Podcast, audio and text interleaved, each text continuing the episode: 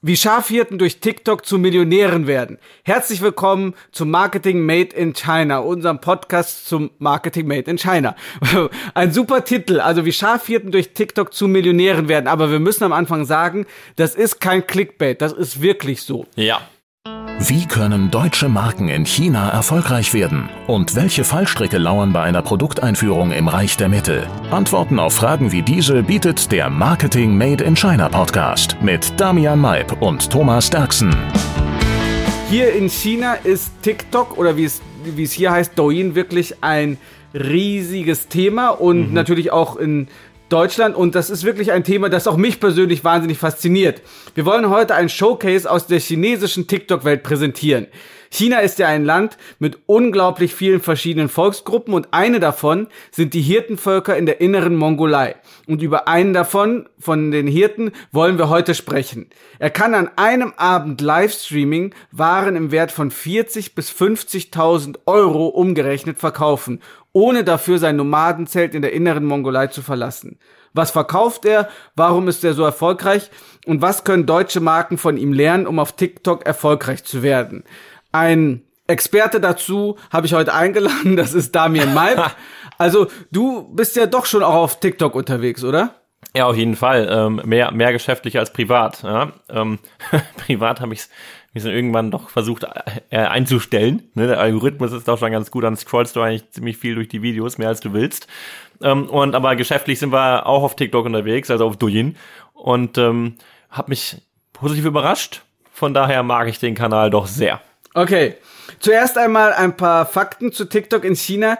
TikTok, das auf Chinesisch Douyin heißt, ist ein Videoportal des chinesischen Unternehmens ByteDance. Der Einfachheit halber nennen wir es hier in dem Podcast einfach TikTok oder chinesisches TikTok, um unsere deutschen Hörer nicht zu sehr zu, zu belasten mit den chinesischen Wörtern. Was das chinesische TikTok alles kann und welche Funktionen es den Deutschen voraus hat, darüber sprechen wir im Laufe dieser Sendung. So viel können wir schon mal verraten. Es kann viel, viel mehr als das deutsche oder das amerikanische TikTok oder das TikTok außerhalb von China. Vor allen Dingen, was Verkaufen und Kaufen angeht, also was E-Commerce angeht. In China hat, hat es TikTok im Jahr 2020 600 Millionen tägliche User und 400 Millionen Videosuchen. In Deutschland sind es etwa ein Prozent davon, fast 6 Millionen. Aber natürlich gibt es auch viel weniger Deutsche als Chinesen. Und das waren Zahlen aus dem Jahr 2020. Also ich glaube, da sind in, in diesem Jahr noch einige dazugekommen. Denn das Interessante ist, das können wir jetzt schon mal vorausschicken, dass hier in China TikTok kein Phänomen für junge Leute ist, wie das ja in Deutschland, Europa oder den USA ist, sondern es wird auch von allen Altersgruppen und allen Geschlechtern und wirklich von fast jedem hier genutzt. Ja, das ist tatsächlich äh, Überraschend. Ja, in Deutschland wird die, wird die App ja auch oft belächelt oder wurde oft belächelt. Habe ich in den letzten Monaten ein paar Mal gehört. Ja, wenn du beim, beim Abendessen mal über TikTok sprichst, dann denkst du, okay, ah ja, äh, das ist ja das, was, was meine, wo, wo meine Kinder dann äh, die Videos schauen, wo dieses Mädel aus Berlin mit den, äh, mit den Rollerblades rumsurft, ja. Ähm, aber äh, ja, so war es vielleicht mal, so hat's angefangen, auch dieser ganze Hype. Ähm, aber in China merkt man schon, die, ähm, die Nutzergruppen werden älter, ja, die Nutzer kaufen auf der Plattform und äh, da sind wir vielleicht äh, Deutschland noch etwas voraus, aber ähm, dieses Learning, das kann man ja auch äh, nutzen. Und als, als guter Geschäftsmann oder Geschäftsfrau, da muss man doch immer offen sein für alles. Ne? Deswegen äh, schaltet nicht ab, denn das ist eine sehr, sehr wichtige Folge, auch äh, für Deutschlands Zukunft, denn ich denke, das, was heute in China Gegenwart ist, das wird morgen in Deutschland auch eingeführt werden oder in Europa, in den USA. Ich glaube, da arbeitet TikTok im Ausland auch ganz hart daran, denn das ist natürlich auch etwas, wo, wo sie selber Umsatz und Gewinn mit generieren können. Ne? Absolut. Also es ist schon so, wenn ich meine Schwiegereltern sehe, die fast 60 sind, die sind auch jeden Tag auf dem chinesischen TikTok unterwegs. Die bekommen dann natürlich andere Inhalte angezeigt als ich jetzt oder als der 15 16-Jährige ja. Schüler hier in China. Aber das ist ja das Interessante, das ist ja das Faszinierende an dem Algorithmus. Der weiß ganz genau, wen er da vor sich hat. Ne? Und oft Absolut. wird dann aus den aus den äh, Zuschauern werden dann Creator, Content Creator, mhm. aus Creatoren werden dann Verkäufer, Leute, die Sachen verkaufen können und aus deren Fans dann werden dann Konsumenten. Und das ist auch für deutsche Marken, da, darüber kann Damian Maib uns gleich schon mal noch was erzählen, denn da hast du jetzt in letzter Zeit auch ein bisschen Erfahrung gesammelt. Ähm, das ist, kann auch für deutsche Marken ein sehr wichtiges Instrument sein. Ne? Aber erstmal eine Frage an dich. Hast du schon mal selber etwas auf TikTok gekauft oder verkauft? Ähm, Beide Fragen kann ich nur bejahen. Ja, verkauft mehr als gekauft, glücklicherweise. Ähm, ja. ist die Bilanz da noch positiv für mich. Ähm, aber gekauft habe ich, glaube ich, mal äh, einfach so eine, so eine Wassermelone. Ja, aus kam aus der Nähe aus Shanghai. Dachte ich, ah ja, sieht gut aus. Ja, siehst du, wie sie angebaut wird? Kaufst du mal. War auch ein heißes Wetter. Von daher guter Impulskauf und äh, verkauft auch im überwiegenden Kosmetikprodukte. Und wie war die Wassermelone? Äh, delicious, ne? hervorragend. ja. Das ist ja auch, glaube ich, für viele deutsche Zuhörer wird das sehr interessant sein, dass man denkt, dass man eine Wassermelone bei TikTok kaufen kann. Aber ich muss schon sagen, ich sehe auch oft Videos von irgendwelchen Obstbauern zum Beispiel oder Leute, die äh, Gemüse anbauen, die, die dann auf dem Feld sind und die machen dann da Videos und dann kannst du mit einem oder zwei Klicks kannst du von dem Feld dann äh, deine Auberginen oder deine Wassermelonen bestellen und die werden dann, wenn du in Shanghai lebst, in ein, zwei Tagen zu dir nach Hause geliefert. Das ist schon, schon sehr interessant. Und das ist auch ein Verkaufsargument und das auch eine Strategie von vielen, vielen Creatern auf TikTok. Denn die meisten User, die meisten Leute in China leben halt in Großstädten und die sehnen sich ja auch so nach dem Land. Ne? Also das ist, sieht man in Deutschland ja auch, dass wenn, wenn man wie ich auf dem Land aufgewachsen ist, dann sehnt man sich nach der Großstadt und wenn man wie du, du bist ja in Köln aufgewachsen. Genau, ne? Kölner, waschechter Kölner. Ja. Hast du dich dann zwischendurch mal ans Bergische Land gesehnt, mal nach Marienheide zu kommen? Ja, absolut. Marienheide stand mal ganz oben auf der Liste. Ich habe es nur viel zu wenig geschafft. Ähm, ne? Aber so die, die, die Eifel stand auch mal auf dem, auf dem Zettel. Oder mal ein bisschen weiter rausfahren, äh, hinter Junkersdorf, dann siehst du auch manchmal äh, ein paar Felder und so. Ja.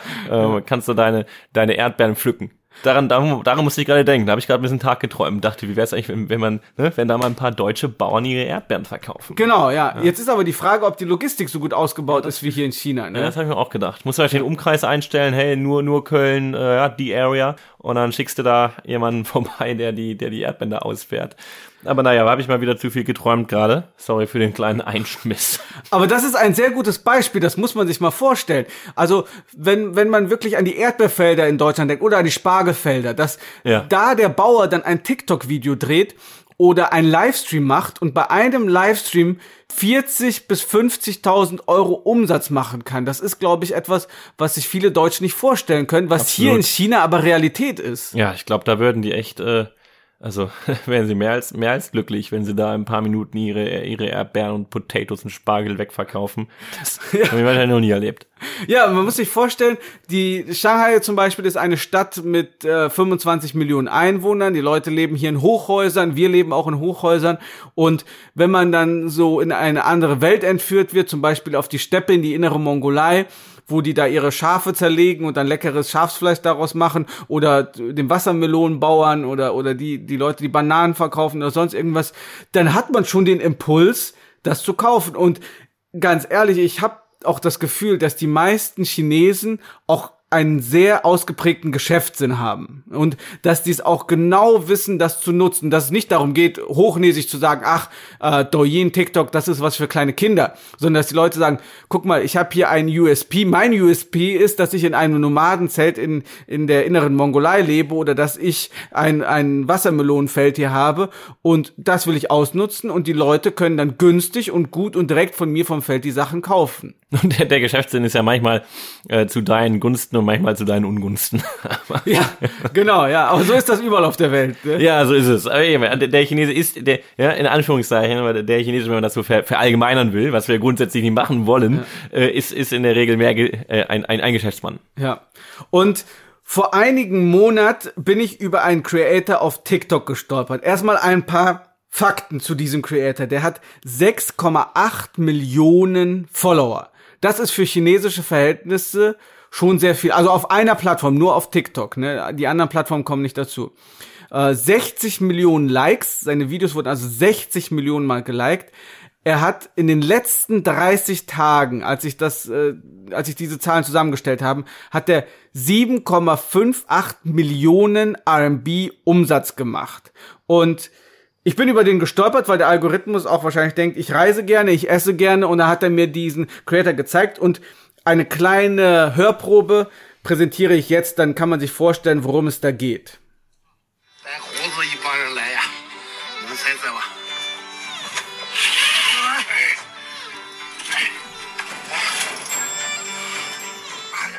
Ja, wir hören hier schön mit volkstümlicher Musik unterlegt und was ich sehe, ist hier der Enke, ein sehr äh, stabiler, ähm, gewichtiger Hirte aus der inneren Mongolei, der Schafsfleisch in einen Ofen schiebt und das auf der grünen, auf der weiten Steppe in der inneren Mongolei. Und das lieben so Leute, die hier in der grauen betonverseuchten Großstadt von Shanghai leben. Ich liebe Shanghai, ich liebe gerne Shanghai, aber es ist schon mal so. Das ist ja etwas ganz anderes als die Steppe. Und dieser Mann heißt Enke und er lebt, also es wird äh, Enke geschrieben, E-N-K-E, -E, und er lebt in der Steppe der inneren Mongolei. Und seine Videos sind über das Leben dort, über seine Tiere und natürlich über das Essen. Und damit verdient er sich wirklich ein goldenes Näschen, ohne auch nur die innermongolische Steppe verlassen zu müssen. Auf TikTok gibt es nämlich zwei Möglichkeiten, Geld zu verdienen. Und wenn ich TikTok sage, dann meine ich natürlich das chinesische TikTok. Einmal, indem man Videos macht und einen Link zu einem Shop hinterlegt. Also, Önke, der verkauft Schafsfleisch, Lammfleisch äh, Würstchen, Soßen dazu und diese ganzen Dinge, die aus seiner Heimat kommen. Und äh, wenn er zum Beispiel sagt, wir, wir bereiten hier ein, ein, ähm, ein Lamm vor und dazu benutzen wir diese Soße, dann kann er diese Soße über dem Video verlinken und dann muss ich als Konsument nur da draufklicken und bekomme das sofort angezeigt und ein weiterer Klick, dann ist das schon auf dem Weg zu mir nach Hause. Das alles wird natürlich mobil bezahlt mit Alipay oder WeChat hier in China und äh, zum Zweiten gibt es Livestreams. Livestreams, dazu wird uns äh, Damian gleich auch noch was erzählen. Auch ein wahnsinnig wichtiges Instrument hier in China, in dem man die Produkte direkt bewirbt. Und das funktioniert wahnsinnig gut. Da, fragt sich der, der eine oder andere vielleicht, was kann, was kann denn ein Hirte so verkaufen? Das habe ich ja gerade schon gesagt. Er verkauft einfach Fleisch weil er große Schafsherden hat und weil er selber den ganzen Tag Lammfleisch isst. Also die, ich war schon mal in der inneren Mongolei. Die haben einen sehr, sehr einseitigen Speiseplan. Den ganzen Tag nur Lammfleisch. Also von vorne bis hinten wird das ganze Lamm verarbeitet und jeden Tag gegessen. Und 95% seiner Videos drehen sich halt ums Essen und wenn, wenn ich mir das angucke und hier in Shanghai sitze und denke, Mensch, da läuft mir aber das Wasser im Mund zusammen, dann bekomme ich das schon direkt äh, nach Hause geliefert. Und bei einem Livestream, ein Livestream, das muss man sich so vorstellen, das ist wie so ein Shopping-Kanal im deutschen Fernsehen, ne? Also Euroshop 24 oder Sonnenschein TV, ich weiß nicht genau, ja, wie die genau. in Deutschland heißen. Und das sind wirklich beliebte Dinge äh, hier in China. Also ich weiß nicht, ich, ich habe das Gefühl, dass in Deutschland ja. meistens nur alte Leute Shopping-Sender gucken, aber hier in China ist es so, dass von jung bis alt, viele Leute lieben diese Livestreams und der Inke, der macht eine Livestream-Sitzung, die etwa zwei bis vier Stunden dauert am Tag und dabei kommen rund 1500 Bestellungen mit einem Umsatz von etwa 45.000 Euro rein.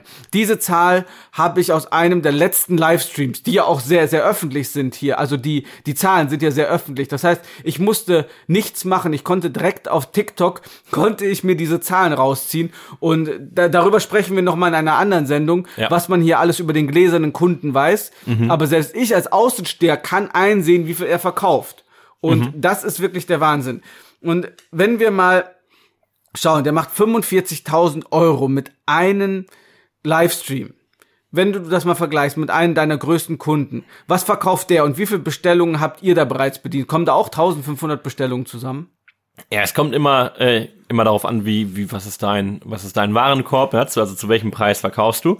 Und ähm, das ist bestimmt natürlich dann auch dein Total Umsatz, die Bestellungen mal, mal Warenkorb. Im Endeffekt äh, haben wir, sehen wir da große, äh, ja, eine große Volatilität. Es kommt aber darauf an, mit wem du, mit wem du arbeitest, mit wem du deinen deinen Livestream machst, etc. Wir haben alles von, äh, wir haben alles von 10 Bestellungen gesehen bis, äh, bis 25.000 in einem Livestream. 25.000? Ja. Wovon habt ihr denn 25.000 Bestellungen? Äh, Ja, das. Kannst du das verraten? Ich weiß nicht, ob ich das Produkt jetzt so öffentlich immer, immer, immer nennen, nennen Du kannst darf. eine Kategorie Ja, sagen. es war auch Kosmetik und ähm, genau, wir haben da, das, das, ist, das funktioniert eigentlich so, dass die, dass die Livestreams aber nicht nur zwei bis vier Stunden sind, sondern wir fangen in der Regel an um zwei Uhr nachmittags und hören auf um zwei Uhr nachts. Also wir streamen zwölf Stunden durch. Und das machen wir mit, äh, mit, mit KOLs, mit Influencern und die machen das in der Regel einmal die Woche, haben ihren, ihren Livestream-Tag. Mit der einen äh, zum Beispiel machen wir das dann jeden Donnerstag.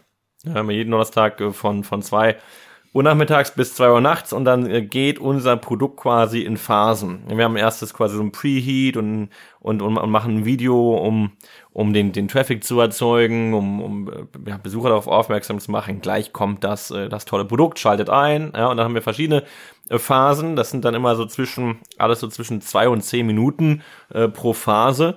Und wir haben dann über diese äh, zwölf Stunden haben wir eben unsere verschiedenen Phasings und, äh, und Livestreams für unsere eigenen Marken über diese zwölf Stunden hinweg. Also jetzt nicht nur zwölf Stunden nur für unsere Marken oder nur für unsere Marke, sondern da sind auch andere Marken dabei. Und je nachdem, ähm, wie gut die Resonanz ist und das Feedback vom, äh, von den ersten Phasings, bekommst du bei dem Livestream immer mehr oder weniger äh, Spielzeit. Ja? Und wenn die merken, oha, die Conversion ist heute gut, die Kunden, die gerade schauen, die interessiert das Produkt, verkauft sich super, gute, äh, gute Conversion Rate, dann zeigen die das halt jede Stunde. Ja? Für ein paar Minuten ist das der, ist das der Umsatz über die zwölf Stunden erhöht. Das war bei unseren bei unseren Top Cases ist, da, ist das dann so der Fall. Wir werden immer wieder über die zwölf Stunden gebracht und so kriegst du dann auch äh, sechsstellige Umsätze hin, Euro-Umsätze. Und ansonsten äh, kann es aber auch mal schlecht laufen. Ja? Und der Livestream ist, funktioniert nicht gut, die Besucher sind gerade nicht die, die, die du erwartet hättest und dann bist du halt bei ein paar hundert Euro. Also die Spanne ist groß, aber du kannst durch eine, eine vernünftige Vorauswahl und auch Datenanalyse, du sagtest schon, es ist sehr transparent. Ja? Äh, Wir als professionelle äh, Agentur haben ja noch mal ein bisschen mehr Daten. Wenn du da äh, Zeit investierst, ähm, dann kannst du die Zielgruppen relativ genau bestimmen und dann versuchen eben deine Erfolgscases ähm, so gut wie möglich zu replizieren. Und welches Produkt hat sich nur zehnmal verkauft? Ja, das war das gleiche Produkt sogar. Ah, okay. Ja, nur ein anderer, ein anderer, anderer Livestream. Ah, okay, Also okay. es kommt auch echt drauf an, äh, welches Produkt, welcher Stream und auch äh, zu welchem Preis. genau, genau, genau. Ah, das ist echt, äh, ja, das ist schon volatil. Das ist schon etwas, sag mal, moody, ne? Stimmungsschwankung. Und man muss ja auch sagen, dass es in, in China die Leute durchaus bereit sind, Geld auch für, für solche Produkte auszugeben. ne? Meine, wenn meine Mama mal in, in China war, die dachte immer, hier ist alles so günstig, natürlich, ah, China, made in China und so weiter. Aber das ist ja schon lange nicht mehr der Fall. Die Lebenshaltungskosten in, in Shanghai sind Ja. wahnsinnig hoch. Und wenn wir uns Absolut. zum Beispiel mal den Shop von unserem Hirten Önker mal angucken, dann sehen wir hier, dass sein Bestseller für 175 RMB über die Ladentheke, über die virtuelle Ladentheke geht. 175 RMB, das sind über 20 Euro, ne? Ja. Das sind Ja. 23 Euro ungefähr, ne? Ja. Und da ist eine Mischung aus Lammfleisch in, in Eingeweiden und äh, Lammwurst, äh, ungefähr ein Kilo davon. Und das geht dann für 23 Euro über die Ladentheke. Also das ist schon, schon was, was, wo er auch Ja. einen recht hohen Preis hat, ne? Definitiv. Aber wo er auch sehr viel verkauft hat. Denn ich kann hier sehen, dass er von diesem Produkt schon vier, äh, schon 48.000 Bestellungen entgegengenommen hat. 48.000 Bestellungen und nicht verkehrt, wenn man ne? und und dabei hat er er hat noch ungefähr 15 andere Produkte in seinem Shop, ne? Der, der zweite, davon wurden 33.000 verkauft, auch zum gleichen Preis, auch für 23 Euro etwa. Also wer ein bisschen rechnen kann, der wird uns bestätigen, wenn wir sagen, wie man mit TikTok zum Millionären wird, das ist kein Clickbait. Also das geht in China wirklich. Ja, absolut. Und ja, du kannst ja eben auch über die professionell, professionellen Tools sehen, wie viel Umsatz wurde gemacht. Ne? Wirklich, wie viel Umsatz wurde gemacht, mit welchem Livestreamer über die letzten 30 Tage, über die letzten 90 Tage. Das ist schon wirklich beeindruckend. So, und jetzt lassen wir den Önke mal in der inneren Mongolei, denn sonst bekomme ich Hunger, wenn wir noch weiter mit ihm reden. wir wollen jetzt mal über deutsche Marken sprechen. TikTok für deutsche Marken. In China gibt es ja unglaublich viele Verkaufsplattformen. Auf welchen Plattformen sollten deutsche Marken auf jeden Fall vertreten sein und gehört TikTok dazu, deiner Meinung nach? Ja, gute Frage. Auch, auch hier kommt es halt auf die Industrie an. Ähm, ich denke, die, die Plattform, an der man natürlich nie vorbeikommt oder die man auch immer wieder hört, wenn man sich mit China beschäftigt, ähm, sind einmal die Plattform von Alibaba, äh, Tmall, Taobao und, ähm, und JD. Ja, also das heißt die beiden, also Tmall und JD, also einmal Alibaba und JD, das sind so die beiden dominanten across Categories. Ja, also wirklich, da kannst du, da kannst du alles finden und da wird auch alles verkauft und gekauft. Ne, auf JD zum Beispiel ein bisschen mehr Electronics, ähm, hat auch so ein bisschen mit der, mit deren Historie zu tun. Auf Tmall vielleicht ein bisschen mehr Personal Care. Ja, also die Audience ist auch auf JD ein bisschen mehr male-dominated, auf Tmall ein bisschen mehr female-dominated. Aber das sind so die beiden, an denen du nicht äh, herumkommst. Also das solltest du schon äh, eine der beiden zumindest als dein, als deine eine Säule haben. Dann darüber hinaus ähm, gibt es noch andere Plattformen, Verkaufsplattformen, zum Beispiel Kaula, ja, Cross-Border-Plattform, die aber auch von Alibaba übernommen wurde in den letzten Jahren. Und dann gibt es quasi kleinere Nischenplattformen für Kosmetik, sei es Vaping Hui, ja, VIP auf Englisch. Und dann natürlich noch jetzt aufkommende Social Commerce Channels, ja, wie, wie Douyin, wie äh, Xiaohongshu, also Little Red Book oder Red genannt. Wobei man dann auch unterscheiden muss, was ist denn wirklich eine, eine Verkaufsplattform oder was ist eher eine Social Media Plattform. Auf Little Red Book zum Beispiel, da kannst du verkaufen, es gibt auch dort Shops, aber ähm, unserer Erfahrung nach ist das eher etwas irrelevanter ähm, im Vergleich zu Tmall, JD und dann auch äh, Douyin.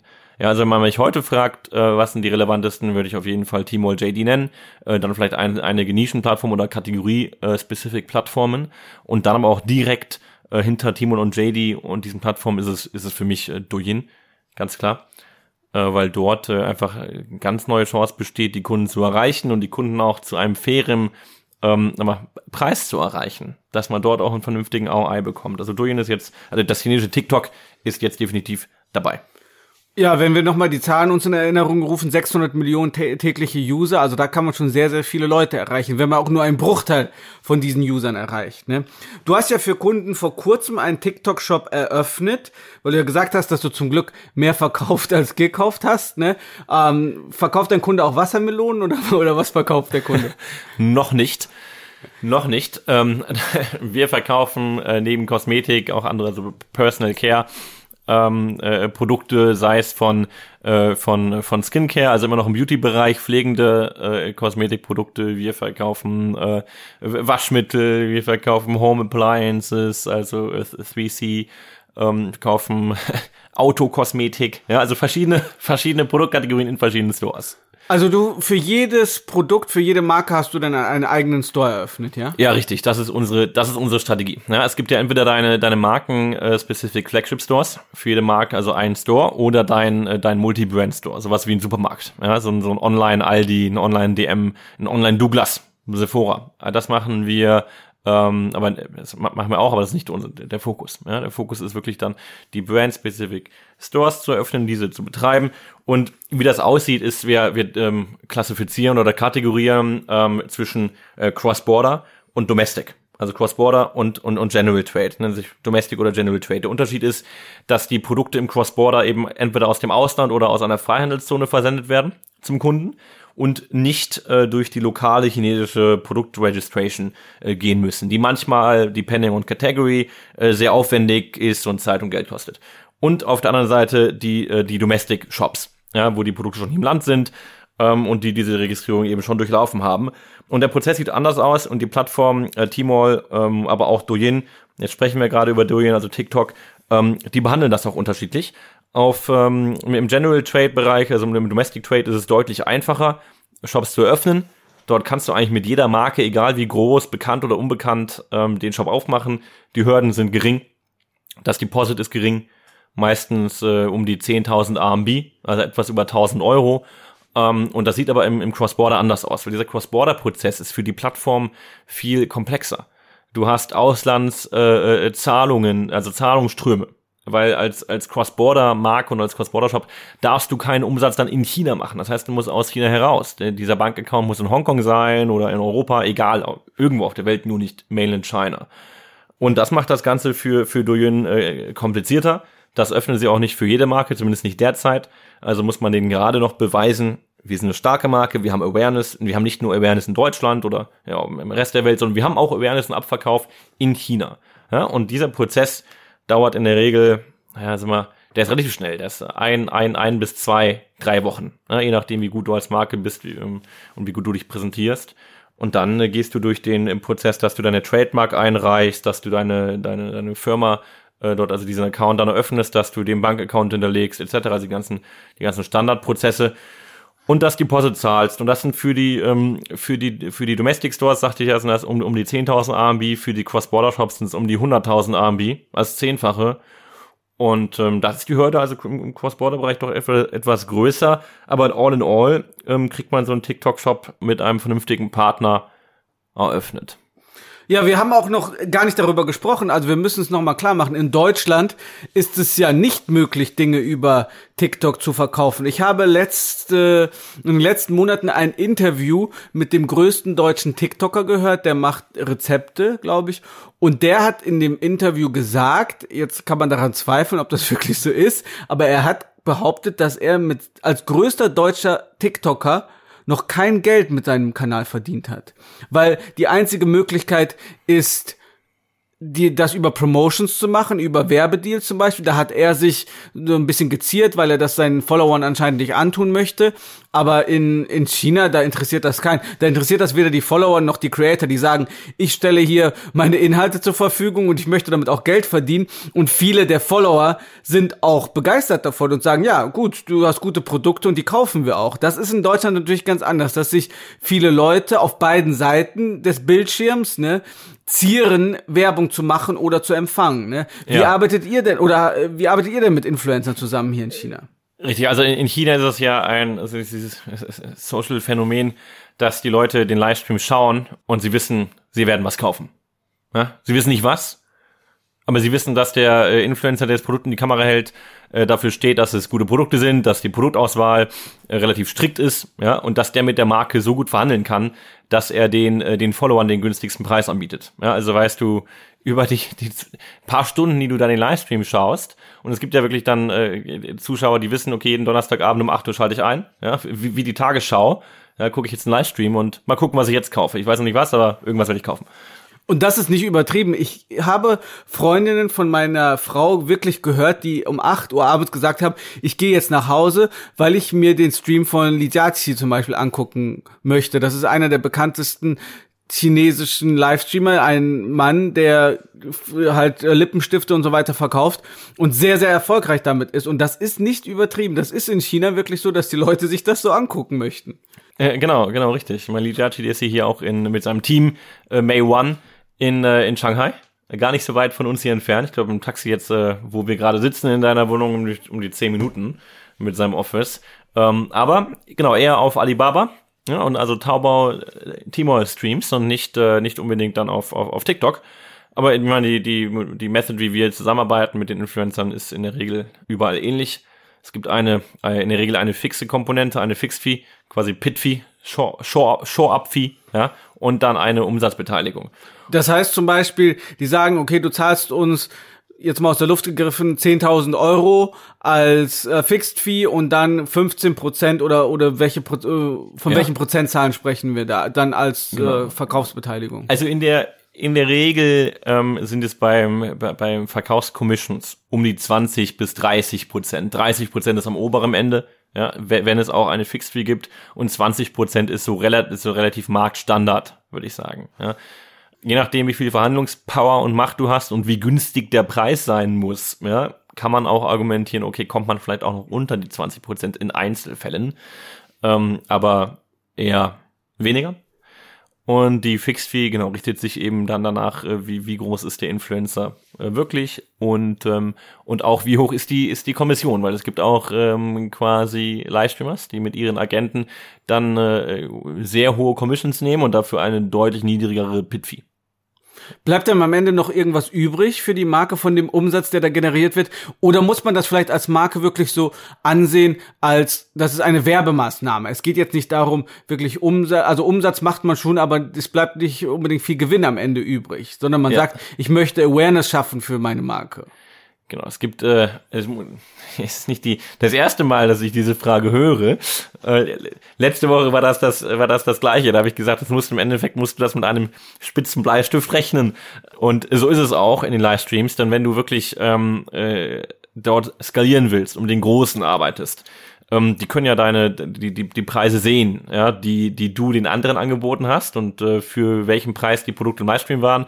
Das heißt, wenn du einmal runtergegangen bist, kommst du so schnell, zumindest in die, in, bei den Livestreamern, bei den großen Livestreamern nicht mehr hoch. Äh, der Endkunde wird natürlich den, den günstigen Preis nur im Livestream sehen.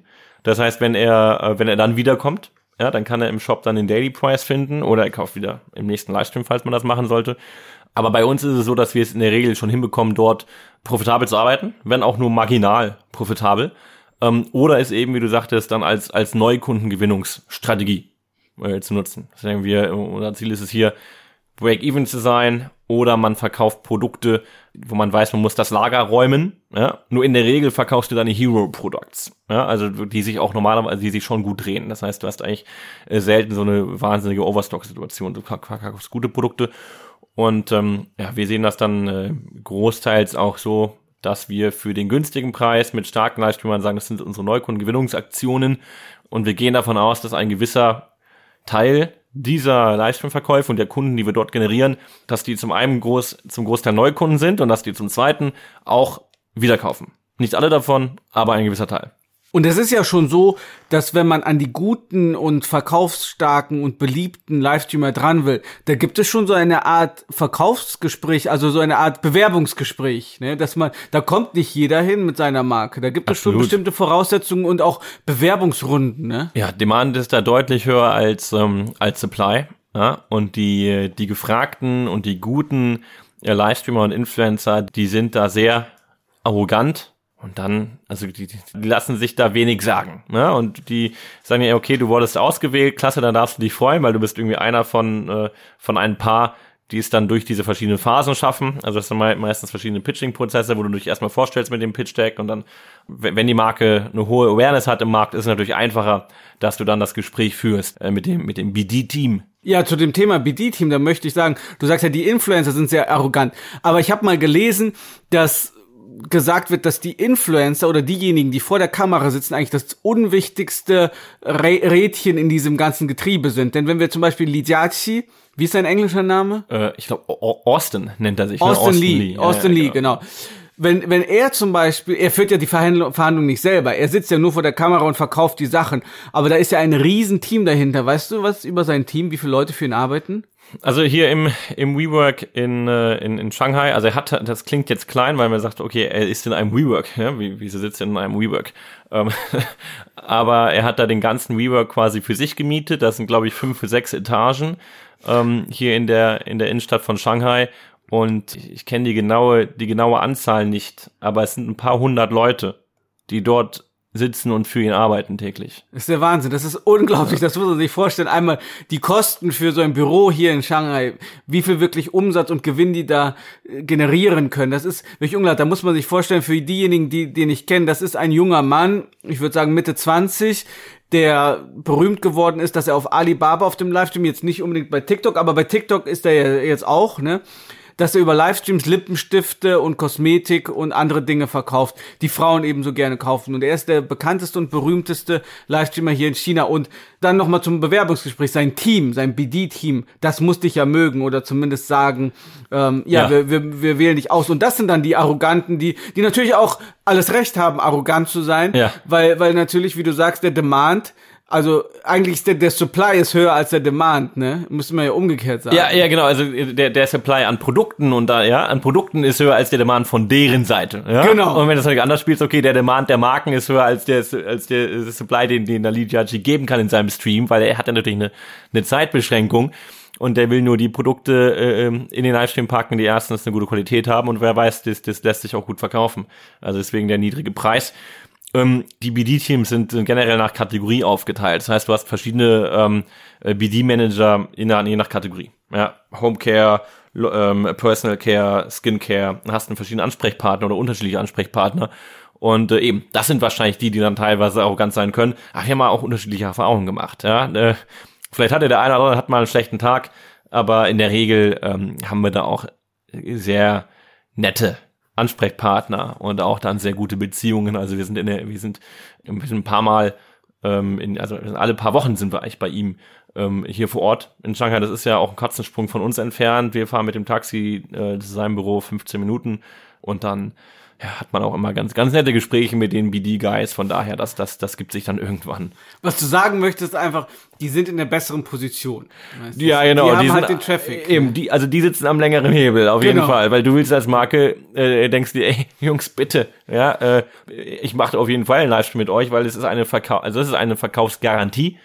Man muss eben nur wissen, zu welchem Preis. Und wenn das Team einen Preis will, wo man dann selber sagt, man ist damit nicht profitabel, und man will das auch, wenn, dann, dann macht es vielleicht auch wirtschaftlich keinen Sinn, ja?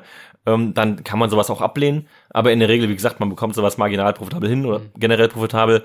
Und, ähm, und wenn es auch nur marginal profitabel ist, das ist erstens, ja, es ist auch eine gute Marketingmaßnahme für uns Neukundengewinnung. Zweitens, wenn man dann Break-Even rausgeht, ist es immer noch eine vernünftige Angelegenheit, um eben äh, nicht nur den Umsatz zu steigern, aber wie gesagt, Neukundengewinnung ist, ist in der Regel teuer. Ja, Neugewinnung, äh, da musst du investieren und da kommst du äh, meistens nicht bei plus minus null raus. Von daher für uns war das eigentlich bisher immer ein Erfolg. Und was passiert denn dann, wenn man schon mal den Fuß in der Tür hat und das erste Bewerbungsgespräch erfolgreich absolviert hat? Ja, genau, dann hast du also erstmal Produktvorstellungen, bringst ein paar Produkte mit, ähm, redest über deren USPs und dann ähm, sagt der Dame oder die Herr, der Herr, äh, alles klar, nehme ich mit, kommt jetzt in unsere nächste Auswahlrunde, ähm, und unser Testing. Ja, dann machen sie erstmal intern ein paar äh, Produkttests und du schickst vielleicht noch ein paar äh, Zertifikate nach und Bestätigungen etc., ähm, Authorization Letter. Und dann, nachdem das durch ist, das interne Team gesagt hat, jo, gutes Produkt, ähm, wir würden es für den Preis, würden wir es streamen. Da musst du sagen, okay, alles klar, für den, Preis, für den Preis machen wir's. Oder du versuchst nochmal den Preis irgendwie zu erhöhen und ähm, redest nochmal mit denen und wenn du dich da einig bist mit, oder wenn du dir einig bist mit dem Team, dann sagen die, alles klar, jetzt geben wir es zu Austin, also zu ihm persönlich und dann macht er sein eigenes Testing, seine eigene Product Review. wenn er dann sagt Daumen hoch, dann wird gestreamt. Wir haben jetzt zum Beispiel, was haben wir, was haben wir heute? Äh, ich glaube, jetzt haben wir den, den 18. September. Am 17. haben wir das Feedback bekommen für einen Stream. Alles klar, wir, äh, wir wollen euch haben. Am 3. Oktober ist der, ist der Stream. Das sind also zwei Wochen vorher, drei Wochen vorher. Wenn man sagt, oh, man muss noch mal ein bisschen Produkte ähm, aufstocken, ja, weil man sie noch aus Deutschland einfliegen muss, äh, dann, dann kann man das auch noch mal nach hinten schieben. Von daher, äh, so sieht der Prozess aus, ja, mit, mit ihm in particular. Auf den TikTok-Livestreams und je nachdem auch auf den Douyin-Livestreams eben, wie es hier in China heißt, ähm, kommt es darauf an, wie groß ist der Influencer. Ja, wenn er groß ist, dann haben die ihre eigenen Teams und haben eben härteren Auswahlprozess und wenn sie etwas kleiner sind, dann geht die ganze Sache auch deutlich schneller. Dann sind sie weniger wählerisch, da hast du als Marke sitzt du vielleicht einmal am längeren Hebel, dann gibt es da auch keinen Auswahlprozess oder keinen keinen keinen starken. Aber natürlich ist, äh, ist dann auch die Performance eingeschränkter. Aber die, die Investments sind kleiner, das heißt, da kann man dann ein bisschen, ein bisschen seine kleineren Tests fahren. Das machen wir natürlich auch. Und wir haben jetzt über die Kosten einmal gesprochen bei Livestreams und jetzt ist die Frage ja, wenn du deinen eigenen Shop eröffnest, wie du für deinen Kunden gemacht hast, was muss man da für Kosten erwarten? Was muss man da zum Beispiel, wenn man mit Influencer zusammenarbeitet, wie viel gibt man denen ab und wie viel gibt man der Plattform ab? Ja, genau. Also auf, auf TikTok ist es so, ähm, wie mit den, mit den Influencern bist du meistens irgendwo 20, 30 Prozent. Wenn du, wenn du eine gute Marke hast und ein bisschen Preis verhandelst, vielleicht auch ein bisschen drunter, ähm, aber, aber nicht nicht deutlich in der Regel, also damit kann man rechnen, sagen wir 20 Prozent nehmen wir mal jetzt mal an. Das heißt, das geht an den Livestreamer. Dann geht äh, 5 Prozent geht an die Plattform selbst, also auf, an, an TikTok. Das heißt 5 Prozent. Es gibt dort keine, äh, keine Payment Fee. Bei Alipay gibt es zum Beispiel noch 1 Prozent Payment Fee, also Alipay Fee. Die fällt bei, bei Douyin weg. Und dann kommen, dann kommen Kosten wie äh, Logistik. Ja, Logistikkosten, ähm, also Short, äh, Short Haul und Long Haul.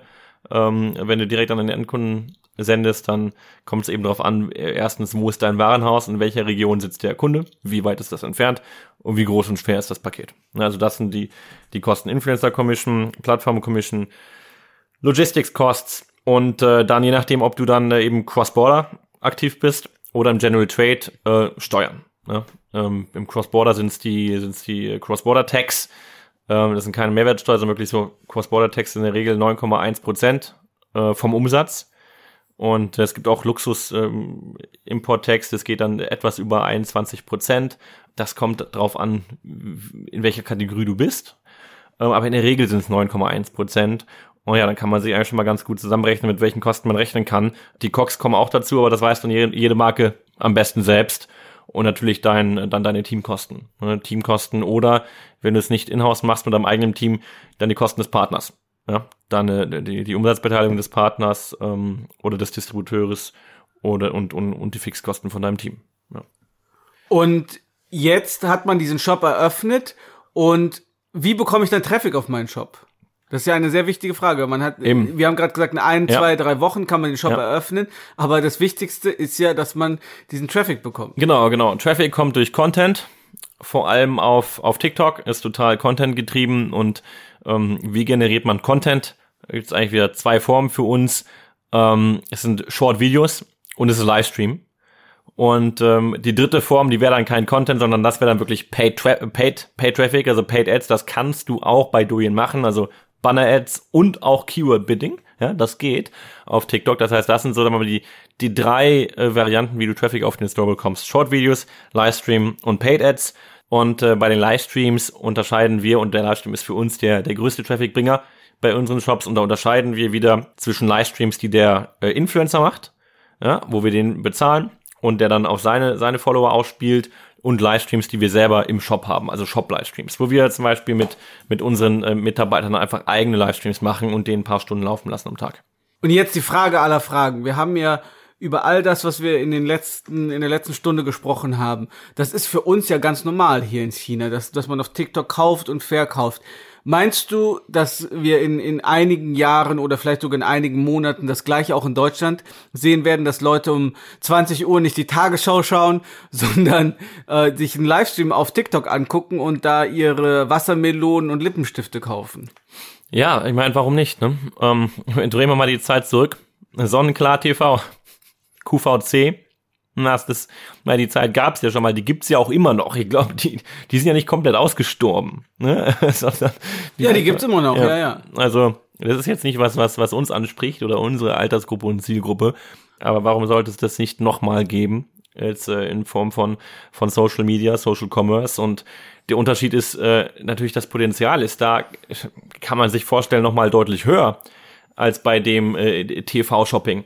Warum? Weil den TV trägst du natürlich nicht einfach mal so in, der, in deiner Handtasche mit, ja, oder in deiner Hosentasche, sondern aber das, das Handy hast du überall dabei.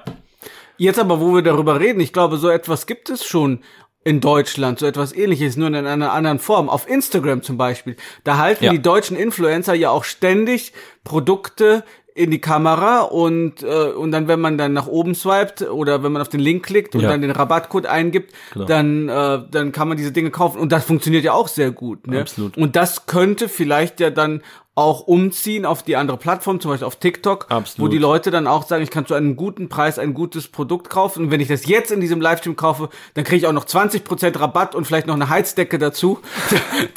und, dann, und dann kaufen die das. Ne? Ja, ja äh, absolut, klar. Es, es, ist nicht, es ist nicht komplett neu. Ne? Die, die, äh, die neue Sache ist nur, wo du jetzt den Kunden findest und wo du ihn ansprichst. Und der ist momentan auf, auf TikTok ja, und, und, und immer mehr in immer äh, anderen, anderen äh, Altersgruppen. Und das passiert ja auch gerade schon in, in Deutschland, dass, äh, dass Marken darauf aufmerksam werden, wie nutzt man TikTok, ähm, ja, kann man den Traffic irgendwie auf den eigenen Shop bekommen, über Gutscheincodes, das passiert. Ich glaube, was, äh, was in China anders ist und was in Deutschland noch kommen wird, ist, dass du dann wirklich einen direkten TikTok-Shop hast. Ja, oder dass, äh, dass die Integration von Shopify und TikTok nochmal deutlich enger wird. Ähm, sowas. Und du hast ja auch Kontakte zu ByteDance oder zu TikTok hier in China. Vielleicht gelingt es uns ja auch irgendwann mal einen interessanten Interviewgast für unseren Podcast hier zu gewinnen. Auf jeden Fall glaube ich, dass wir heute einen sehr guten Einblick in die faszinierende Welt des chinesischen TikToks bekommen haben und dargelegt haben, wie jeder Bauer, wie jeder Hirte, wie jeder, der ein ganz besonderes USP hat, auch zu Millionär werden kann durch TikTok. Und das ist vielleicht auch die Zukunft in Deutschland. Wir werden sehen, die Zeit wird es uns zeigen. Aber in dieser Hinsicht gibt es auf jeden Fall viel zu lernen von China. Und wir freuen uns auf viele weitere interessante Folgen und Interviewgäste. Wir haben einiges in petto. Aber für heute erstmal auf Wiederhören. Auf Wiederhören.